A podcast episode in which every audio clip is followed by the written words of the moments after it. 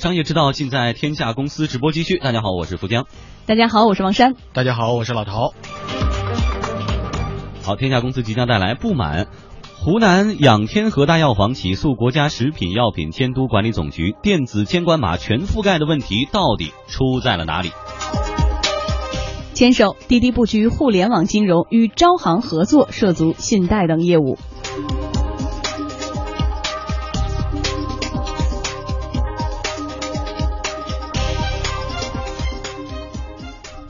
好，本时段我们首先来关注药店起诉食药监总局。一个小小的药品电子监管码，引发了药品零售行业与药品监管部门阿里健康的利益风波。一月二十五号，湖南仰天河大药房委托律师将诉状递交到了北京市第一中级人民法院，将国家食品药品监督管理总局告上法庭，指责食药监总局通过行政违法行为与阿里合谋牟利。仰天和代理律师周泽表示，法院七天内会做出是否立案的决定。如果法院不予立案，他们还将通过上诉或者其他方式来反映此事。呃，现在还在审查之中，现在有没有立案呢？现在还应该现在还没有立案，没有给我们通知嘛？啊，呃，大概会什么时候会有一个结果呢？呃，应该是七天之内吧？啊。记者今天向阿里健康了解情况，但是截至发稿时，阿里健康并没有回应。随后，记者向食药监总局了解情况，截至发稿时，食药监总局也没有对记者的采访函进行回复。其实呢，这次诉讼的导火索啊，是食药监总局对于电子监管码的强制推行。二零一五年底的时候呢，食药监总局二零一五年二八四号公告和二零一五年幺七六号通知，大大加强了新版药品经营质量管理规范的权威，要求呢，自二零一六年一月一日起，凡是未通过新修订药品 GSP 认证的药企，一律停止药品经营活动，并且呢，要求地方食药。药监局对未认证的企业逐一审查，停止企业的药品经营活动。新版新版的 GSP 第八十一条规定说，对于实施电子监管的药品，企业应当按规定进行药品电子监管码扫码，并且呢，及时的将数据上传到中国药品电子监管网系统平台。对此，仰天和代理律师周泽表示，这样的规定涉嫌违规。现在呢，他把这个电子监管码的使用作为了一个就是行政许可的条件，这也是需要法律根据的。因为过去很多这个药品企业，人家都是有那个药品经营许可证的。那么有一个药品经营许可证，你现在突然说，就是你必须要使用电子监管码，如果不使用，那你那个药品经营这个许可证，就那就无效了，对吧？实际上你就对他这个药品经营许可证增加了一个行政许可条件，这是违法的，没有法律根据的。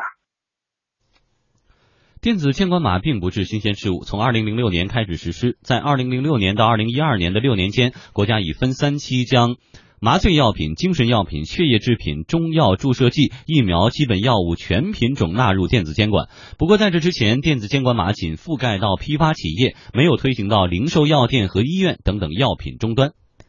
电子监管码后台呢体系此前呢是由原中信二十一世纪中标筹建的。随着中信二十一世纪被阿里健康在二零一四年以十亿元收购之后，关于电子监管码管理后台的归属问题，突然呢就变得更加尖锐起来了。哎，其实说到这儿呢，我倒想起来前几天北京两会上释放出来的一个信号，说北京要推动降低机动车使用强度立法，就是因为我们现在实行多年的在北京地区的五呃这个五天尾号。这个轮换限行的这个只是一个政府的临时的规定，并没有立法。所以说，一旦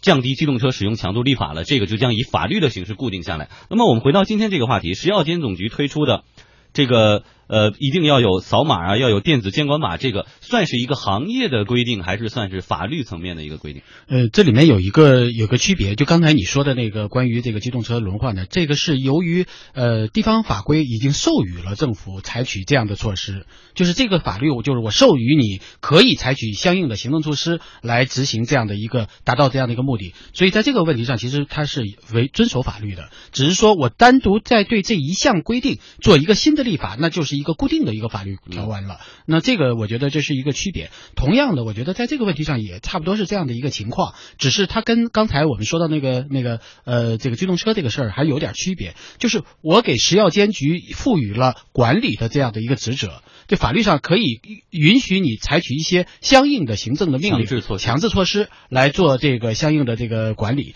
那么在这个过程当中，是不是规定到这样细，说你每一项规定都应该收归到法律的这个层面来进行讨论？我觉得这个可能是有一个商榷的地方。那另外一个呢，就是因为这个事儿之所以变得那么尖锐，就在于说它原先的那个行政就是经营药品经营许可证，这个是一个工商的一个一个情况。那由于有药监局的这种这种呃签署，那就变成一个双执行的过程。那这个理论上应该说，对于医药经营已经有一个规定了，已经有一个限定了。那再再加一个这个的单独的立法，是否有一个相应的比较明确的行政法规的这种这种授予？这个我觉得应该跟这个呃药店有一个很好的。有一个公布，就是我推行这样的一个制度，这个制度仅仅是我的一个行政法规，是我作为食药监总局推出的一个行政法规，还是一个强制性的措施，是必须跟随着，比如说呃呃药品登记或者是药品经营的这样的一个许可，我在工商管理的过程当中申办工商的时候，我就应该要求有这样的一个一个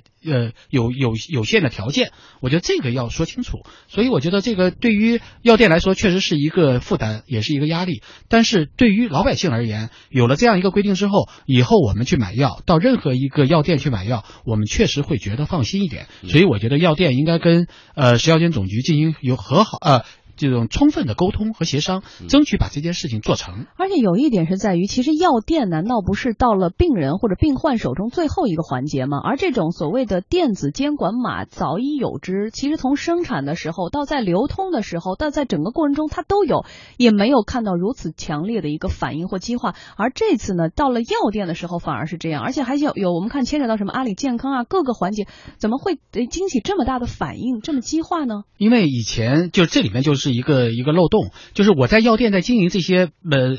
所谓的正规的渠道的药的同时，那因为我是药店，所以我会有一些不一样的一个呃呃。比如说，我提供一些药，可能他说哦，这个没有进入到这个这个电子码里面。对于用户来说，对于病人来说，他可能是相信药店的，他并不了解说我这个东西是应该有这个码的，这是第一方面。第二一方面，如果我买药的过程当中，比如说我用医保来买药，我到药店药房去买药，也许药房给我，比如说有这种现象啊，给你一些电饭煲啊，或者给你一些生活用品啊，那这个他因为就我只要扫一个码就行了。那我我我我扫完码之后，这个码是不是就正正对的这盒药？你其实并不知道。那以后如果有了电子监管措施了，你在医保过程当中你扫了这个码，那正对的这盒药就是就是固定的就这盒药，你不能说你另外拿一个药码来去扫。那这样当中就能减少很多这种漏洞。第一方面能够减少这个，比如说医保过程当中出现的问题；另外一个也堵住了药店非法经营的这样的一个可能性。当然，对于大药房来说，可能这种呃没有那么大的问题啊。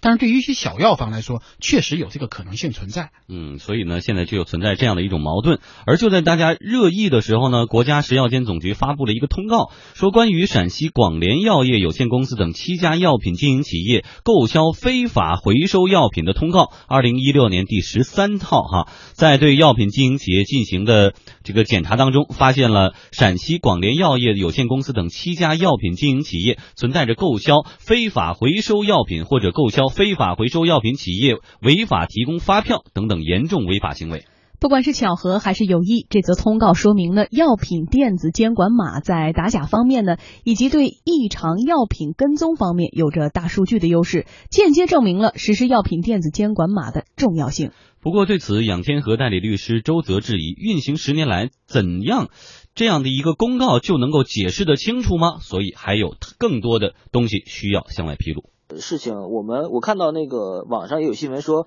呃，最近这个食药总局，然后他检查了很多，发现了很多的这个药品的呃二手药品啊回流啊这种情况，呃，这些是通过这个电子监管码来发现的吗？嗯，我昨天也看到这个报道了，嗯，有这个报道，有这个说法，但是这个这个具体是怎么做的，这个是安监司的，这属于安监司在管的。一位接近食药监总局的人士表示，其实，在实际过程当中，电子监管码确实能起到很大的监管作用。对我，我觉得他那条消息啊，可能是在我们起诉之后这个放出来的，好像这个就是似乎是为了澄清，呃，这个我们的这个诉讼，呃，似乎给人家这个引导说他这个还是有用的。我们认为就是他这个实际上是不具有说服力的，对吧？你这个对那个电子监管码，国家药监局已经推广了这么多年，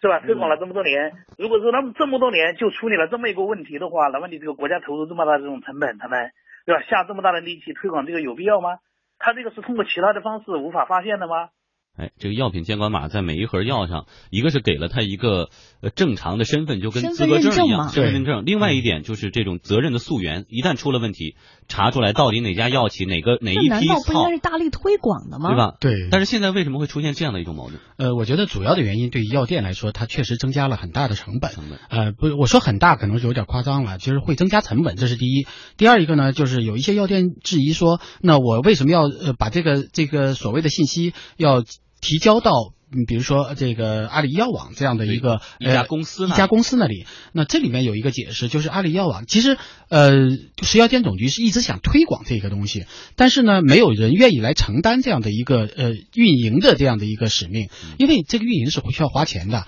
网站的建设对于呃食药监总局来说，它是力不从心的，所以有了这样的一个承担这样的一个责任之后呢，确实它是一个公司，那很多人就会质疑说，那你这个公司是不是盈利了？但实际上这个公司。并没有盈利。其实从用户的角度来说，从我们这个药品的使用者角度来说，我们其实更希望有这样的一个大数据来监管，因为这样一来，你买到的每一盒药都显然它是有根有据的。你比如说，你你你现在买了一盒药，你从医院开了很多药，你说我不要了，然后我转手卖给药店，这种现象是很有还有一点，老陶是因为我们刚刚看到，好像阿里在今年就要布局大医疗、大健康这个领域，然后要在县呃县市呃甚至更偏远的农村都要用支付宝来进行这种结转，然后让资金更加的透明。所以这样的一系列的举动，可能是不是让很多线下的药店产生了一些很大的恐慌或者是恐惧，觉得要挤垮我们吗？对，一个是要挤垮它，再有一个就是呃最关键是就它。有可能堵住了很多灰色的漏洞，嗯，因为这个灰色的漏洞有时候就是是各种各样的，甚至于我们坐在这儿都想不出来的，